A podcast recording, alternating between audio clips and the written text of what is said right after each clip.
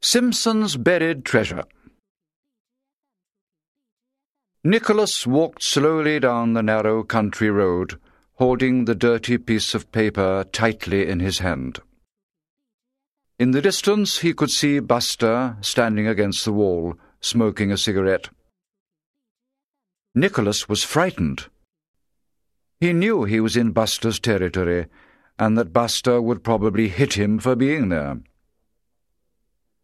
As usual, Buster was not alone. Lewis and Driscoll, two of his closest friends, stood waiting for orders.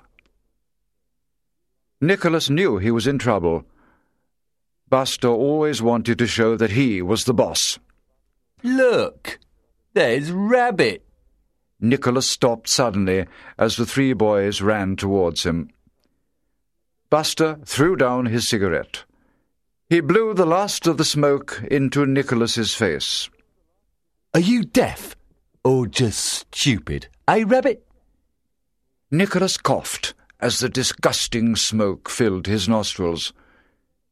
He felt a sudden blow to the side of his face. His cheek hurt, and he wanted to cry, but he made himself stop. You're trespassing, Rabbit. Driscoll continued. I've told you to keep away from here. The boys surrounded him, and a heavy hand pushed him to the ground. Nicholas covered his head with his arms and closed his eyes, waiting for the blows. What's this? Looks like a map. Uh, that's old Simpson's garden. Yeah, but what are all those crosses for? Nicholas opened his eyes and lifted his head. Buster was holding the piece of paper he had dropped. Hey, Rabbit, Whose map is this? What's it for? Buster grabbed Nicholas by the arm and pulled him up. Nicholas kept his head down and didn't answer. Come on, tell me before I. Buster pushed Nicholas against the wall. Okay, okay. It's a map of Simpson's garden, he answered reluctantly. I can see that, you idiot. What are you doing with it? Once again, Nicholas refused to speak. The three bullies stood over him, and he knew that they were waiting for an answer. It's a, a map of Simpson's buried treasure, but it's only a legend. Nobody believes that it really exists, he said. Ah, no. Then where were you going? Lewis replied. Yeah, that's why you had the nerve to pass through here. You're hoping to find the treasure yourself. I've heard about that treasure, added Driscoll. They say that old Simpson buried a fortune in his garden before he died. Oh, no. It's only a legend. Nobody really believes that story. Another blow made Nicholas fall to the ground. His arm ached. Shut up. I'll be the judge of that, Buster said, smiling to the others. Now, get lost. Nicholas stood up and moved away. Go on! Run! Lewis yelled, laughing. Nicholas ran as fast as he could. Laughter and cries of, Run, Rabbit, run! came from behind him. Once he turned the corner, he stopped to catch his breath and waited. As expected, the three boys were walking towards old Simpson's house, chatting together excitedly. They didn't know that Nicholas was following them. When the small group entered the garden, Nicholas crept into a large hole in the hedge of the house next door. Here he could watch the boys without the risk of being discovered. Oh, no, Buster exclaimed, his face falling. The garden was really overgrown with grass and weeds everywhere. How can we dig for treasure if we can't see where we're digging? Lewis asked, kicking at some weeds. We'll have to cut the grass first, Buster announced. You two go and get some gardening tools and a lawnmower. Uh, don't forget the spades. Lewis and Driscoll disappeared and left Buster alone in the garden. Nicholas knelt down to rest his tired legs and prepared himself for a long wait. The wind blew through the hedge, and a large grey cloud blocked out the last rays of the sun. He looked up and realized that it was going to rain. Come on! Buster exclaimed as the two boys struggled through the wooden gate with their equipment. I'll start mowing. You two can clear up the grass. He ordered, pushing the heavy mower onto the untidy lawn. Nicholas watched patiently as the bullies worked. The rhythmic sound of the lawn mower and the sweet smell of freshly cut grass was quite pleasant. The first drops of rain made them work faster, and they hardly spoke as they carried on working. Leave the grass over there in the corner! Buster shouted over the noise of the howling wind. Hurry up! There's going to be a storm!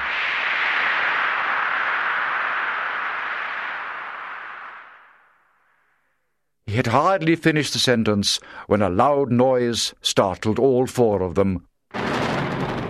Thunder!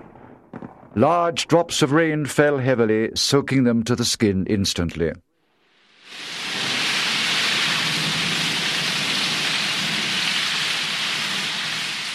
All except Nicholas. The thick hedge provided an excellent shelter, and he enjoyed watching the three boys struggling with their spades and following the instructions on the map. Have you found anything? Lewis shouted, wiping his face with a damp sleeve. No. What about you, Driscoll? Buster replied. Nothing, and I've dug three holes already. I'm really wet. Me too. The wet earth became heavier by the minute, and Buster was getting tired. This stupid spade won't come out of the mud! He cried. He was getting angrier and angrier. To the relief of his friends, he shouted, Let's get out of here! It's obvious that the treasure doesn't exist. As he turned to go, he stumbled over one of the holes that he'd dug. Ah! Nicholas covered his mouth with his hand. The sight of Buster lying on the ground with his face covered with mud was more than he'd expected. He started laughing uncontrollably. He knew that he couldn't be heard above the noise of the rain. He watched as the boys, arguing amongst themselves, collected up their tools and left the garden. Nicholas couldn't stop laughing. As suddenly as it had started, the rain stopped. Nicholas crawled out of his hiding place. He looked round the garden. It was wet, but very tidy. In his haste, Buster had forgotten his spade, and had left it sticking out of the ground. Nicholas jumped over the hedge to get it, then ran to the front of the house and waited. Finally, the grey clouds disappeared, and the sun came out. A blue car, which Nicholas recognized immediately, approached slowly, stopping outside old Simpson's house.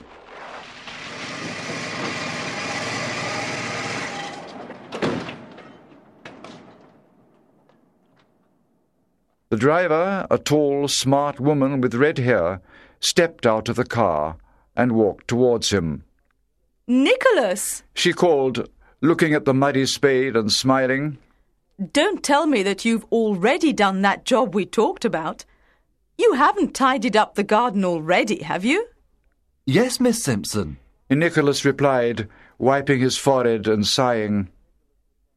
The woman walked around to the back of the garden. Good Lord! What a wonderful job you've done! And in the rain, too! You poor thing! She continued, putting a hand on his shoulder. And you've even dug the holes for my rose bushes, exactly where I wanted them. She exclaimed. Without hesitation, she put her hand into her shoulder bag and pulled out a small purse. Let me pay you at once. I didn't expect you to do such a good job. And all on your own, too. She took out one, two, then three five pound notes from her purse. Nicholas gasped. But, Miss Simpson. He pretended to be surprised. Oh, no, I insist. Take it. You've done a very good job. Thanking her again and again, Nicholas accepted the money and turned to go home. He knew that he would have to avoid Buster for a while. Fortunately for him, A bad cold would keep Buster out of the way for a long time.